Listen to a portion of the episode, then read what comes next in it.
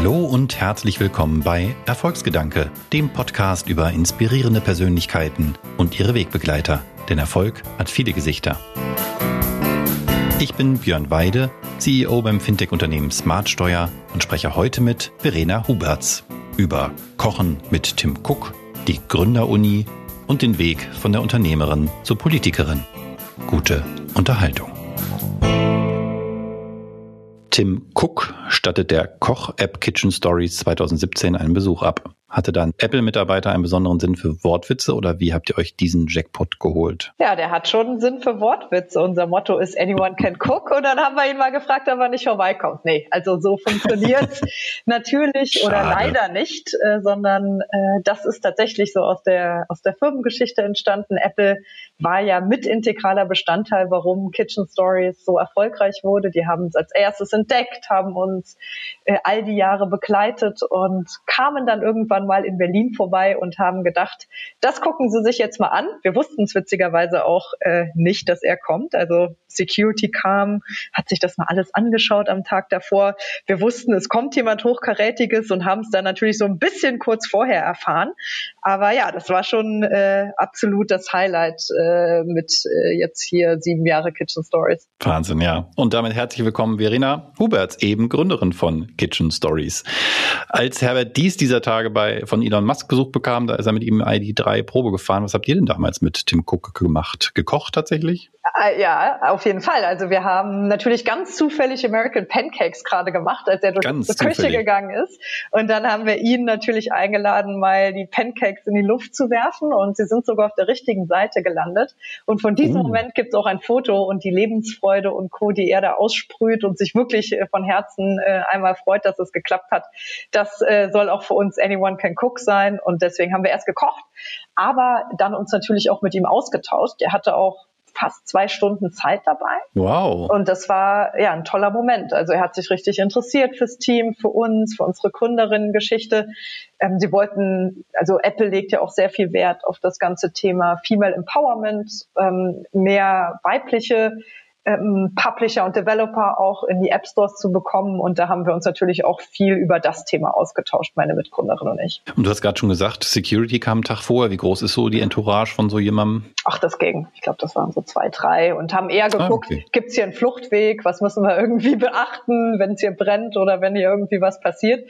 Aber wir waren damals in unserem Office in Kreuzberg, Hinterhof, und dann wusste er da auch, er nimmt doch gerne die Treppe. Also er ist dann tatsächlich einmal hinten an den, ich will es jetzt nicht zu laut sagen, aber an den Mülltonnen vorbei hoch ins Büro. Ne? Also da ganz äh, lean und hands-on. Ja, sportlich sieht er ja aus, auf alle Fälle. Man sagt ihm ja so ein bisschen nach, äh, so ein bisschen, nicht, hat nicht ganz den Esprit äh, vielleicht, natürlich ist auch schwer von Steve Jobs, aber er war im Gespräch äh, so locker drauf, ja, wenn er da auch Pancakes äh, wirft total und vor allen Dingen sehr interessiert und hatte auch ähm, ja starke eigene Ansichten und nee, es war ein sehr ja inspirierender Moment definitiv. Ist auf jeden Fall wahrscheinlich ein großer Meilenstein gewesen in einer ohnehin phänomenalen Erfolgsgeschichte, die ihr mit Kitchen Stories hingelegt habt. Nach eigener Aussage kannst du gleich nochmal sagen, wenn es inzwischen anders ist, habe ich jedenfalls gehört, zwischen inzwischen 50 Mitarbeiter, 18 Millionen Downloads, aber immer noch kein Geld für Marketing ausgegeben. Was machen denn all die anderen App-Entwickler da draußen falsch, die ihr Geld im Google Play Store und Apple App Store verbraten? schlechte Produkte bauen. Nein, also es ist natürlich, oh, das, das war das, halt, das, das war jetzt, nein, nein, ja, nein, Verena, komm, nein. Wenn du auf der politischen Bühne äh, überleben willst, dann musst du mit solchen Zitaten jetzt natürlich leben. Das war natürlich jetzt äh, ein etwas äh, provokanterer Wortwitz. Nein, also wir hatten in der Tat, also äh, kurz die Fakten nochmal korrigieren, das sind 20 Millionen mittlerweile Downloads, die wir erzielt haben. Wow. Aber 0 Euro Marketing stimmt halb, weil wir haben 0 0 Euro in Mobile-Akquise gesteckt, also Downloads eingekauft, aber äh, irgendwann muss man ja auch mal auf den klassischen Seiten mitspielen, also auch online, Webseite etc. Das heißt, wir haben jetzt auch vor zwei Jahren eine Webseite gelauncht und äh, SEO, also Online-Marketing-seitig, kriegt man jetzt nicht diesen Apple-Moment mal schnell hin. Also da geben wir jetzt durchaus auch ein wenig Geld aus, um die Bekanntheit auch da zu steigern. Aber Mobile war tatsächlich unsere Philosophie von Anfang an. wir gehen in einen saturierten Markt. Es gibt Rezepte wie Sand am Meer. Und um da zu bestehen, brauchen wir halt ein besseres Produkt. Und als wir 2013 die Idee zu Kitchen Stories hatten, hatten wir gesagt, iPad ist doch irgendwie die perfekte Launch-Plattform. Schön groß, Bilder, Videos etc. Und da haben wir gesagt, das muss halt perfekt sein und das muss halt die beste App im Bereich Food sein. Und ähm, dann waren eigentlich unsere technischen und Produktentwicklungsausgaben war eigentlich unser Marketing. Ah, also das, was man so äh, häufiger mal ähm, Rumoren hört, ist tatsächlich so. Also Apple guckt dann zur Vorstellung und Features, also Apps, die gefeatured werden so, wollen, die sollten halt auch immer dann die Features auch schon umsetzen, die dann gerade so neu dazu kamen. Ja, wie Dark Mode oder genau. was gab es denn noch in letzter Zeit? Touch ID. Absolut. Und das ist auch okay. der Moment, wo man als Startup dann natürlich ähm, den Wettbewerbsvorteil nutzen kann, weil wir sind ja, wir haben weniger Geld als die Großen, aber wir haben mehr Kreativität, Leidenschaft und eben auch Schnelligkeit. Das heißt, mhm. die Apple Watch kommt raus, wir sind die Ersten, die verfügbar sind. Aber genauso machen wir es auch mit anderen Plattformen, wie zum Beispiel ähm, Amazon Alexa. Da waren wir auch die Ersten mit, die einen Voice programmiert haben und dann hat uns auch Amazon auf der PR ähm, Lounge Veranstaltung vorgestellt. Also da kann man sehr schnell ähm, wirklich auch über die großen Plattformen Traction gewinnen. Und deswegen sagst du, ist das für euch so ein bisschen ein alternatives Marketingbudget, weil sich das jetzt vielleicht finanziell nicht direkt lohnt, werden jetzt nicht alle Leute morgen schon über Alexa sich Rezepte vorlesen lassen, aber ihr seid damit quasi ganz früh in aller Munde. Richtig, und wir sind halt dabei, wenn die Plattform größer wird, genau. Hm, okay. Und wir glauben zum Beispiel an Voice in der Küche total. Ja, tatsächlich habe ich auch gerade erst, während ich sagte, darüber nachgedacht, für euch ist das vielleicht sogar noch richtig äh, ein richtiger Case. Wir haben tatsächlich auch relativ früh einen, äh, für unser Produkt da, für Smartsteuer, einen Voice-Skill gehabt. Aber da war natürlich immer so die Frage, wer macht das jetzt? Ne? War immer so die Idee, auf dem Sofa liegen, Aha. Steuererklärung machen und mal eine Frage stellen an Alexa, während man da die Formulare ausfüllt. Aber für euch, ja klar, wenn ich in der Küche stehe, Hände dreckig, äh, gerade am Teig kneten, ist natürlich total sinnig. Absolut. Ah, pfiffig. Und jetzt auch mit Echo Show gibt's ja wieder das äh, Video dazu. Und dann äh, macht es natürlich beide äh, beidseitig sind. Und dann habt ihr wie die ganzen Gadgets immer schon mit Verkaufsstart bei euch im, im Unternehmen. Ich glaube, ich muss mal mich mal bei euch bewerben. Ist ja für mich ein Nerd total spannend. äh, ja, also wir haben dann oftmals tatsächlich die Prätotypen, Prototypen in schwarzen Boxen, so dass man es auch nicht fotografieren darf oder ins Internet oder dann auch tatsächlich mal in Cupertino gewesen und äh, in mm. äh, gewissen Labs dann auch an dem Produkt arbeiten dürfen, bevor es dann auch auf den Markt kommt, weil das ist ja auch das Interesse von Apple und Google die brauchen ja mit Start von neuen Produkten und iOS-Versionen auch immer direkt äh, einige ja, ähm, Apps, die das auch schon umgesetzt haben.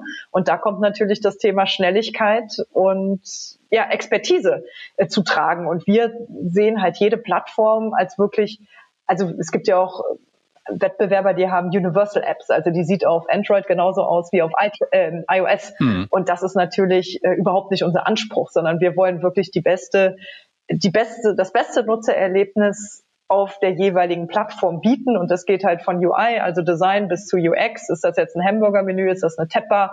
Und zieht sich dann durch. Und da sind auch unsere Techies äh, richtige, ja, die lesen jeden Blog, die kennen jede News, die sind da auch immer total ähm, begeistert und die bringen dann halt zusammen mit dem Produktteam auch diesen, ja, diese, diesen Marktinput dann auch rein. Das heißt, ihr habt wirklich zwei getrennte äh, Teams, die nativ jeweils die App für die Endgeräte dann bauen. Genau, also wir haben ein iOS-Team, wir haben ein Android-Team, wir haben ein Web-Team. Das sind die sogenannten Clients oder Frontend. Artigen Entwickler.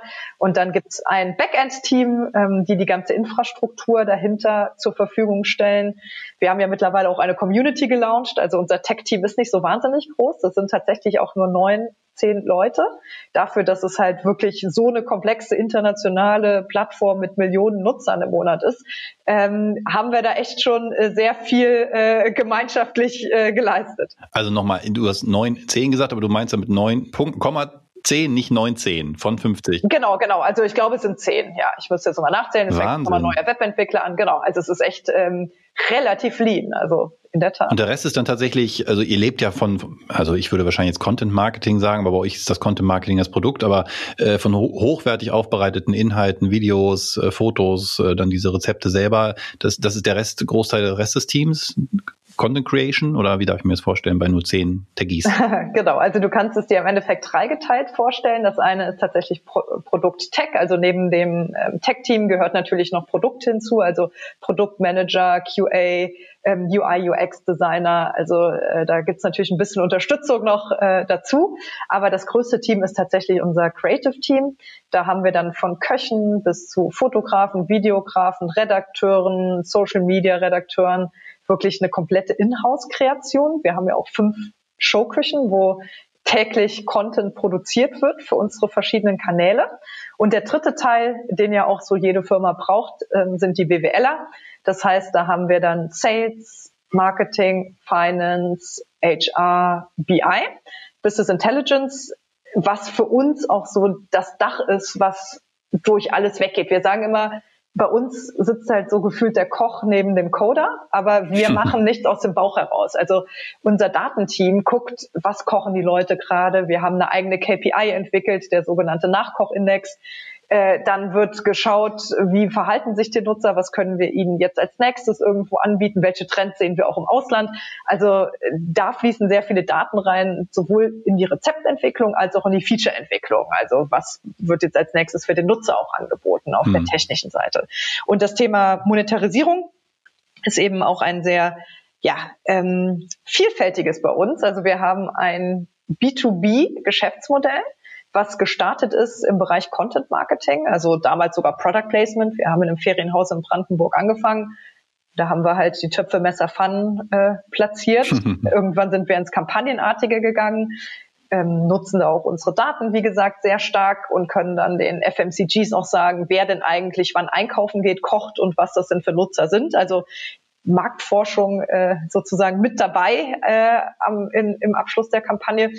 Wo wir aber jetzt hinwollen, ist tatsächlich in mehr skalierbare Umsatzstränge, sowohl auf der B2B-Seite, also da zu überlegen, mit Schnittstellen, wie zum Beispiel unsere äh, Recipe API, das auch skalierbarer aufzubauen. Also jeder braucht ja irgendwie Inhalte, keiner hat Lust, sie zu produzieren und wir können eben über eine Schnittstelle unsere Rezepte Versicherungen, Publishern, Foodfirmen oder auch Sportfirmen zur Verfügung stellen ist jetzt ein Produkt, was sehr gut angenommen wird. Was macht eine Versicherung mit Rezepten? Ja, die wollen natürlich, dass die, also es gibt zwei Themen. Das eine ist, je gesünder die Nutzer, desto besser. Also Krankenversicherung ist natürlich das äh, mm. Produkt schlechthin.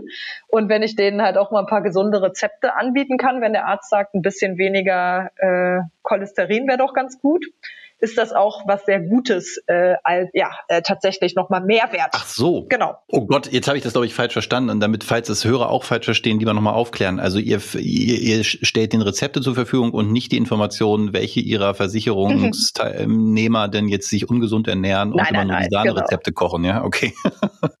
Sonst wäre ich sofort raus bei meiner Versicherung. Ne? Nee, nee, nee. Das ist halt tatsächlich so dieser Mehrwert und aber auch für die ähm, für die CRM-Aktivitäten. Also was will ich denn? Ich bin jetzt die Allianz, ich bin die Techniker, was will ich denen denn immer schreiben in meinem Newsletter und wie kann ich auch die Kunden behalten? Und da äh, natürlich auch nochmal ein Zusatzangebot auch bieten zu können. Und genau, das ist so ein spannender Ansatz. Aber interessant wird tatsächlich das Thema B2C für uns in der Zukunft. Wir bieten Kitchen Stories derzeit komplett umsonst an und haben jetzt im Juni das erste Premium-Feature mal angetestet und werden das jetzt auch zunehmend erweitern und überlegen uns aber, was sind eigentlich Probleme entlang dieser Kochphase von Inspiration bis Kochen, bis Tracken, bis was koche ich mit meinen Sachen, die noch über sind. Und da glauben wir eben stark dran, dass sich auch in der Küche der Zukunft viele Möglichkeiten ergeben, da Probleme zu lösen und den Nutzer auch zu monetarisieren. Und dann haben wir eben ein B2B und B2B, äh, B2C getriebenes Geschäftsmodell.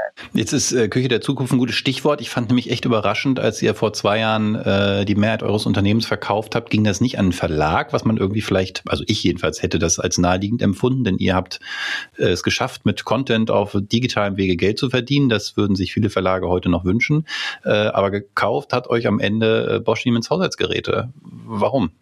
Ich sage immer, wir sind die Software, die sind die Hardware und warum ist die Küche der Zukunft noch nicht so richtig in aller Munde oder ist in aller Munde, aber es wird noch äh, sehr wenig äh, in dieser vernetzten Küche vernetzt gekocht, weil eben die Brücke das Rezept sein muss. Also Beispiel, ich sitze nicht auf der Couch und mache äh, Backofen Ober-Unterhitze an per App, sondern gehe ich halt hin. Aber wenn ich jetzt irgendwie die Lasagne mache und mir sagt dann Kitchen Stories, hey Verena, du hast doch Siemens Vario Speed, Lasagne geht 20 Minuten schneller mit dem Programm, sage ich ja super, nehme ich, aber ich habe halt nie Lust, mich durch dieses Menü zu klicken, verstehe ich eh nicht und lande dann wieder bei dem klassischen 200 Grad äh, ganz normalen Programm. So. Und das mhm. heißt, wir sind eigentlich der Meinung, Technologie muss unser Leben einfacher machen und nicht komplizierter. Und man braucht diesen AirPod-Moment. Also man packt's aus und die Kopfhörer äh, vernetzen sich direkt mit dem iPhone und es ist einfach. Und da sind wir noch nicht, weil die Hardware-Player, die können halt tolle Geräte, die können Tech. Die Content-Player, die Verlage oder Rezept Autoren oder Blogger, die haben halt meistens keine Lust auf äh, Tech an der Seite. Also der eine kann Tech, der andere kann Content und wer bringt denn eben mal beides zusammen? Und da sehen wir uns eben ganz gut in dieser Mitte und wir haben da natürlich eine Plattform, die ist neutral, die hat Endkonsumenten Zugang, die weiß, wie auch die, die Nutzer kochen, wie sie sich inspirieren. Und da eben mal diese Brücke zu schlagen, ähm, das ist das ist die gemeinsame Vision mhm. und das hat äh, BSH sehr gut erkannt. Hast du mir schon wieder ein Stichwort gegeben und hast gesagt, einer kann Tech, einer kann Content, ohne euch jetzt zu nahe zu treten, aber ihr beiden als Gründerin konntet weder das eine noch das andere, jedenfalls formal. Keiner konnte programmieren, keiner konnte Videos drehen oder eigene Rezepte entwickeln.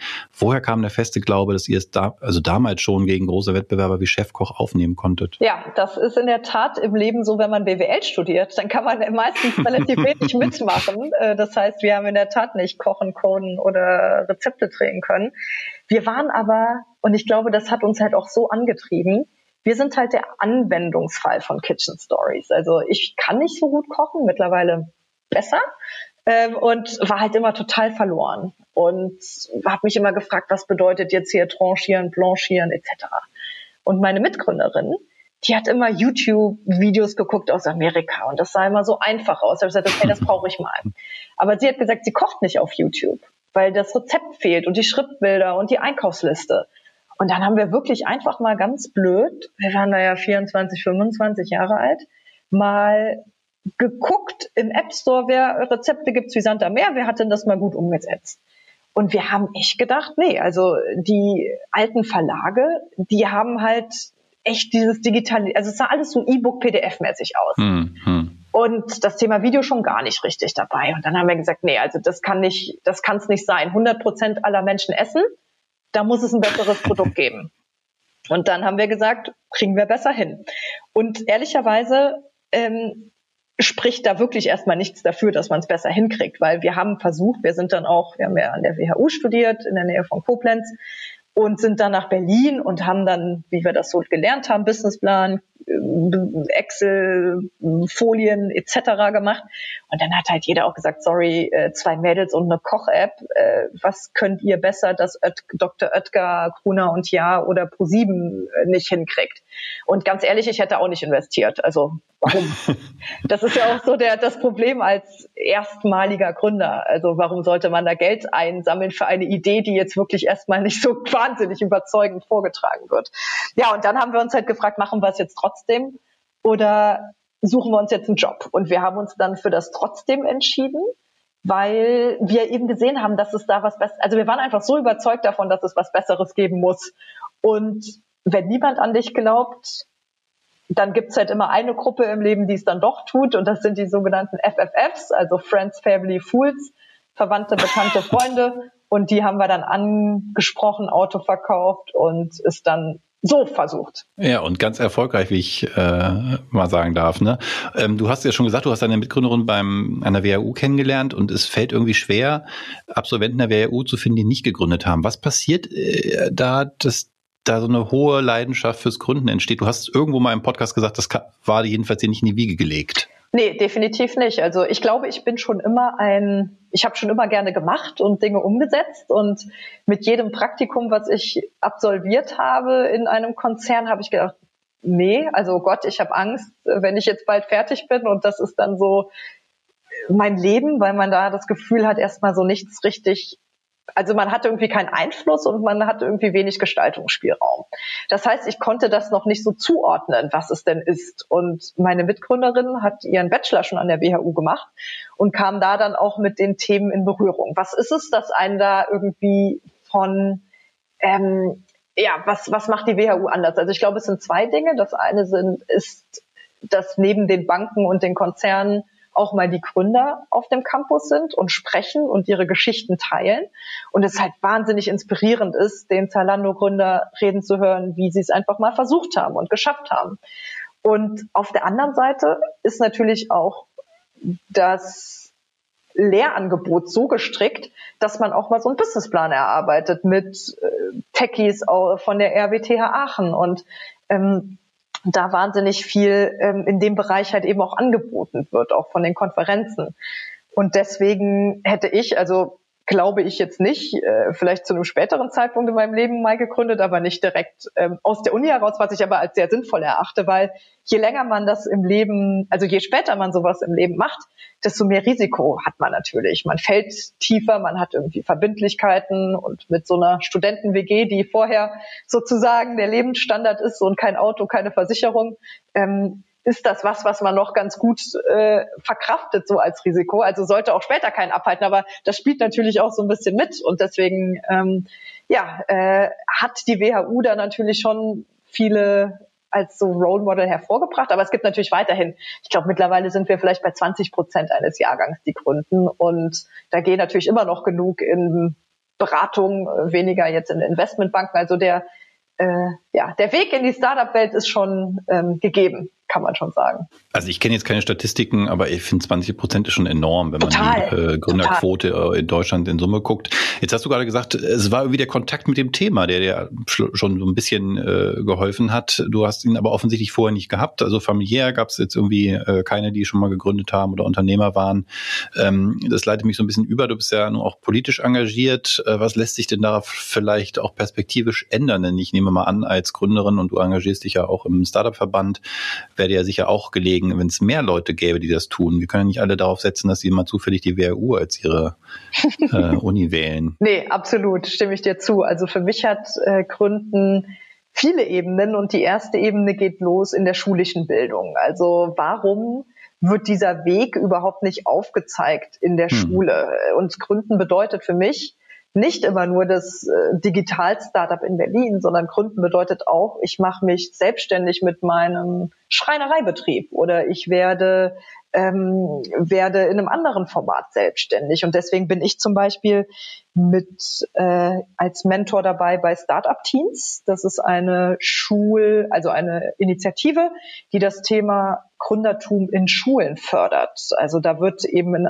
Form eines Unternehmen Unternehmensplan spielst. Also die dürfen dann wirklich richtige Businessplan-Wettbewerbe einreichen, also Businesspläne einreichen.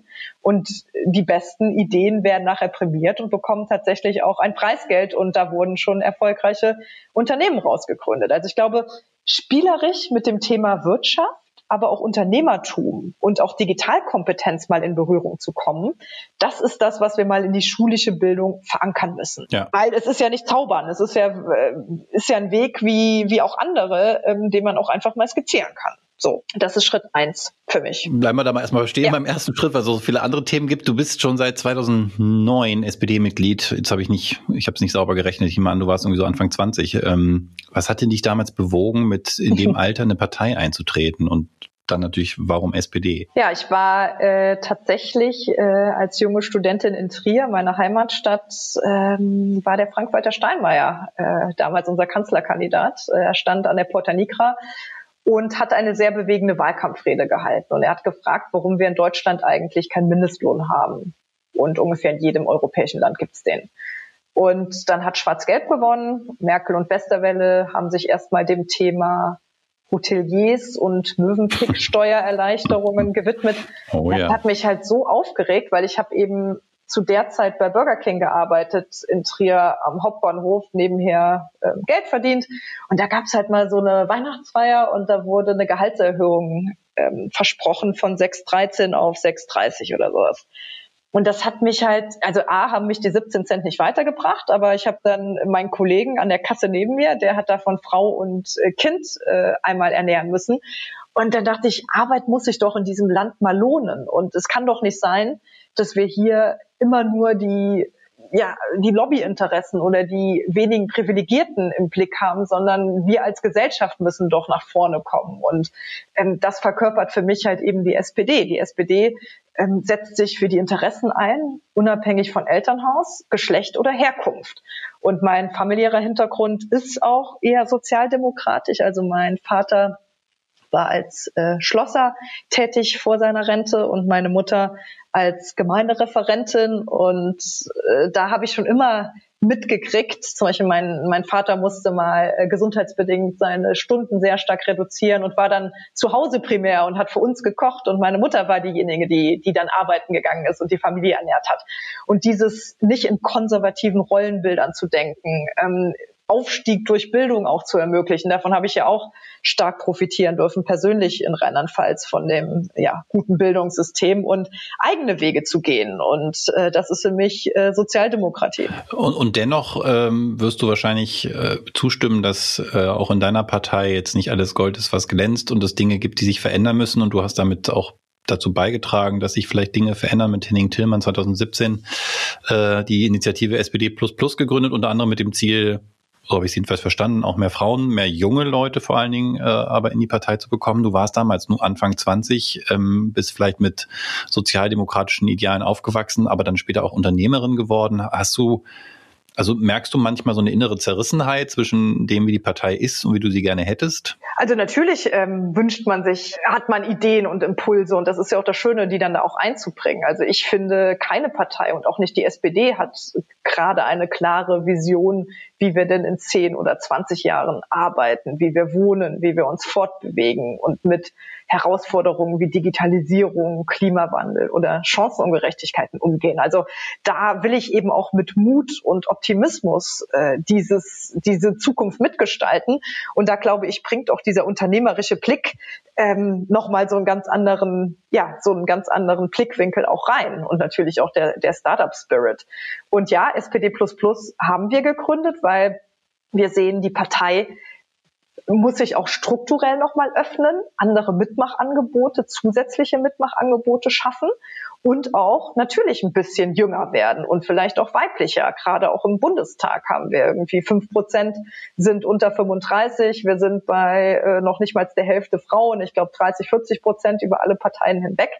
Und das ist überhaupt nicht repräsentativ. Ich glaube auch nicht, dass es hundertprozentig repräsentativ sein kann aber ein paar weniger Akademiker, ein bisschen mehr Vielfalt auch von Lebensrealitäten zeigt ja auch im Unternehmenskontext, bringt die besten Ideen hervor. Und ich bin in der SPD nicht, weil ich meine unternehmerischen Interessen primär maximieren will, sondern weil ich halt eben den Blick der Gesellschaft und des Ganzen sehe. Und das ähm, ja, hat mich dann auch als eine der wenigen äh, Unternehmerinnen dann auch in die SPD gebracht. Oder war ich ja damals nicht, aber ich habe mich ja nicht geändert dadurch.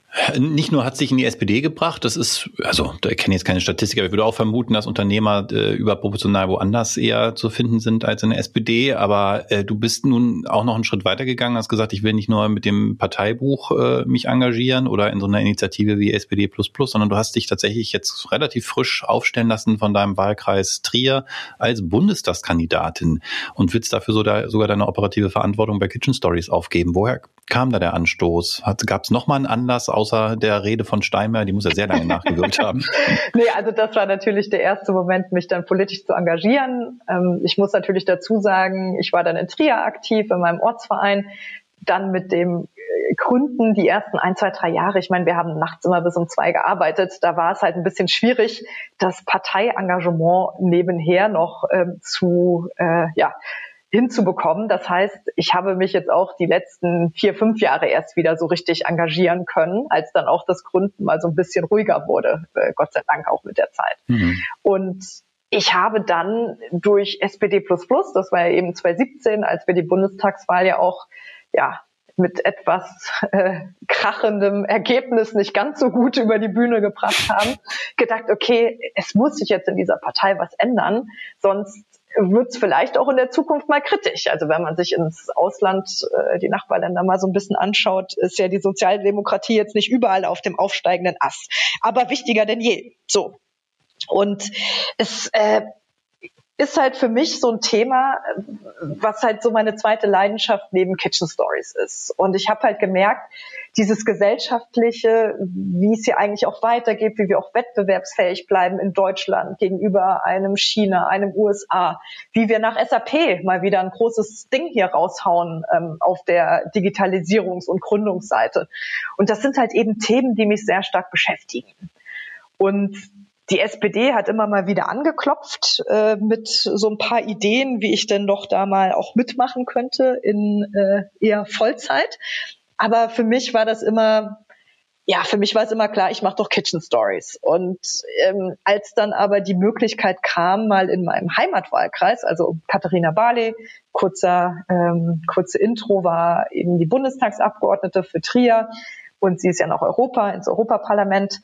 Und jetzt ist eben dieser, ja, dieses Mandat frei für die nächste Bundestagswahl. Und typischerweise macht so ein Abgeordneter ja mal so acht bis zwölf Jahre. Also eine sehr einzigartige Möglichkeit. Und ähm, dann habe ich mich halt in dem Moment einfach mal ja hinterfragt und überlegt, wo sehe ich mich eigentlich die nächsten fünf Jahre, zehn Jahre? Also wo sehe ich mich langfristig? Wo ist eigentlich mhm. ein richtiger Stuhl? Und das ist natürlich eine Frage, die ist sehr emotional. Also die, da habe ich mir jetzt auch, äh, habe ich mich nicht äh, irgendwie leicht mitgetan. Ich habe da mit meiner Mitgründerin auch so ein Coaching, ähm, tatsächlich so ein Mentoring ähm, haben wir gemacht und auch einfach mal geguckt, ähm, wo ich mich da sehe und wie ich mich da sehe. Und dann war schon relativ klar, dass ich diesen Schritt probieren will und mich darauf bewerben möchte. Und das war so Ende letzten Jahres, Anfang diesen Jahres. Und ich habe dann gesagt, egal ob ich es werde oder nicht, ich will mich jetzt entscheiden, ob ich diesen Weg in die Politik versuchen will oder nicht. Weil wenn ich 130 Prozent dafür brenne, dann bin ich vielleicht nicht mehr der Richtige auch für die nächsten fünf Jahre Kitchen Stories. Und dazu kam auch noch so eine zweite Selbsterkenntnis. Und die ist, dass ich mich eher in so einer Aufbauphase sehe und nicht zu sehr in einer, ich sag jetzt mal, Skalierungs- und Managementphase, weil ich bin eher jemand vom Typ, ich umgehe gerne die Prozesse und sollte sie nicht aufbauen. Und jetzt eben mit den 50 Mitarbeitern und auch der Skalierung des Geschäftsmodells ähm, ist das auch nicht mehr unbedingt meine Stärke. Und ich glaube, man kann die Dinge nur so richtig, richtig gut machen, wenn man sowohl Leidenschaft, was ja total gegeben ist, aber auch die Stärken richtig einsetzt.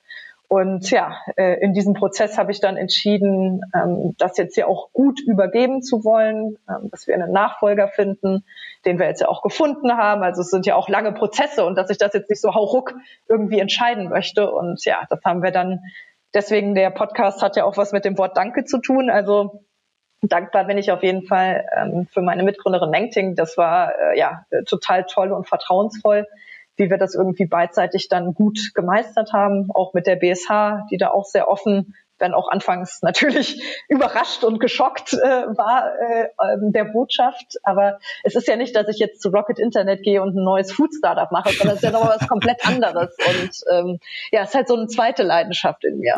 Hast du gesagt, du hast das so sehr intensiv, also vorbereitet auch mit Mentoring und Co. Hast du da äh, auch für dich selbst diese Frage nochmal geklärt?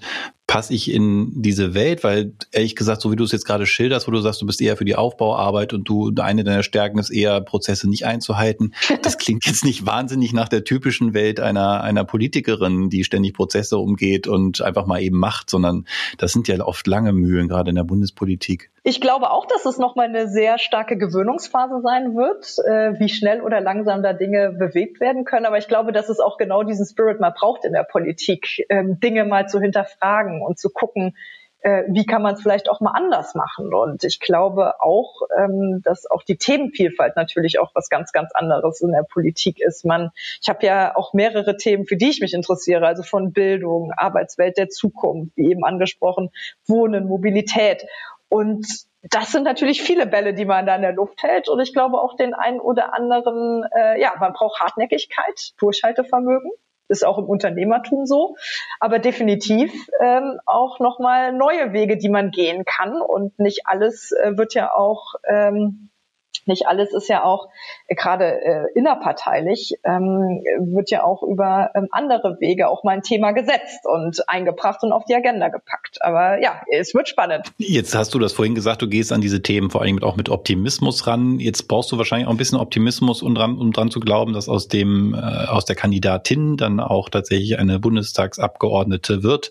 Ähm, Gibt es einen Plan B, falls das nicht klappen sollte? Mhm. Du, also du reißt ja schon ein paar Laien jetzt wahrscheinlich erstmal ein. Wie sagt man? Äh, Cut ist die. Ab, ja, genau. Ab, ähm, ja, ja, also ich, ähm, nee, gibt's nicht. Also für mich ist das jetzt Plan A. Ich kämpfe mit 130 Prozent für das Direktmandat. Ich ähm, werde mich natürlich auch mit allem, was ich habe, dafür einsetzen, irgendwo einen ähm, guten Listenplatz zu bekommen. Da haben wir ja auch mit Katharina Barley und Andrea Nahles jetzt zwei Frauen aus Rheinland-Pfalz, die sehr stark waren ähm, im Landesverband, nicht mehr bei der nächsten äh, Bundestagswahl dabei.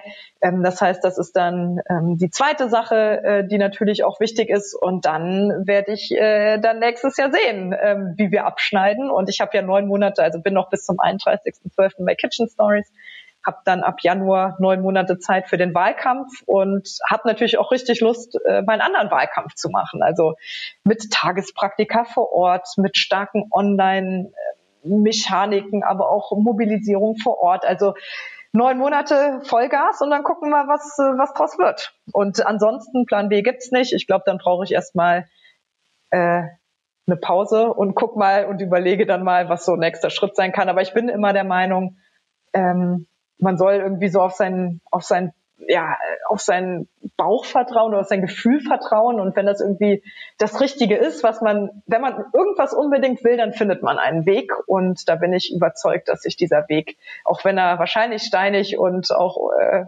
immer steiniger ist, als es sich vorher anfühlt. Beim Gründen denkt man ja auch immer, ach, das klappt schon und dann macht man, sondern äh, je länger man an eine Idee, in eine Idee rein, ähm, äh, reintaucht, desto mehr Hürden lernt man ja kennen, Marktteilnehmer, Probleme etc. Und aber wenn man davon überzeugt ist, dann findet man einen Weg. Und ich glaube ähm, oder bin fest davon überzeugt, dass das auch im Politischen äh, funktionieren kann. Und dafür werde ich alles geben und dann schauen wir mal. Und wir drücken die Daumen, dass es den Plan B auch gar nicht braucht äh, und dass das klappt. Denn ich glaube wirklich, wir können äh, in Deutschland mehr äh, Mut und Optimismus und auch weibliche Themen und Digitalisierung und Unternehmertum und so gebrauchen. Insofern drücke ich dir hier schon mal die Daumen, dass das was wird ähm, und wünsche dir für diesen super spannenden Weg äh, alles Gute und ganz herzlichen Dank, dass du bei uns warst, Verena Huberts. Super, ja, vielen Dank dir auch, Björn, und ebenso alles Gute für dich und euch weiterhin. Danke und tschüss. Tschüss.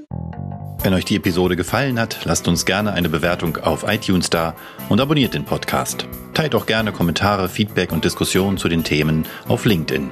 Ich freue mich drauf.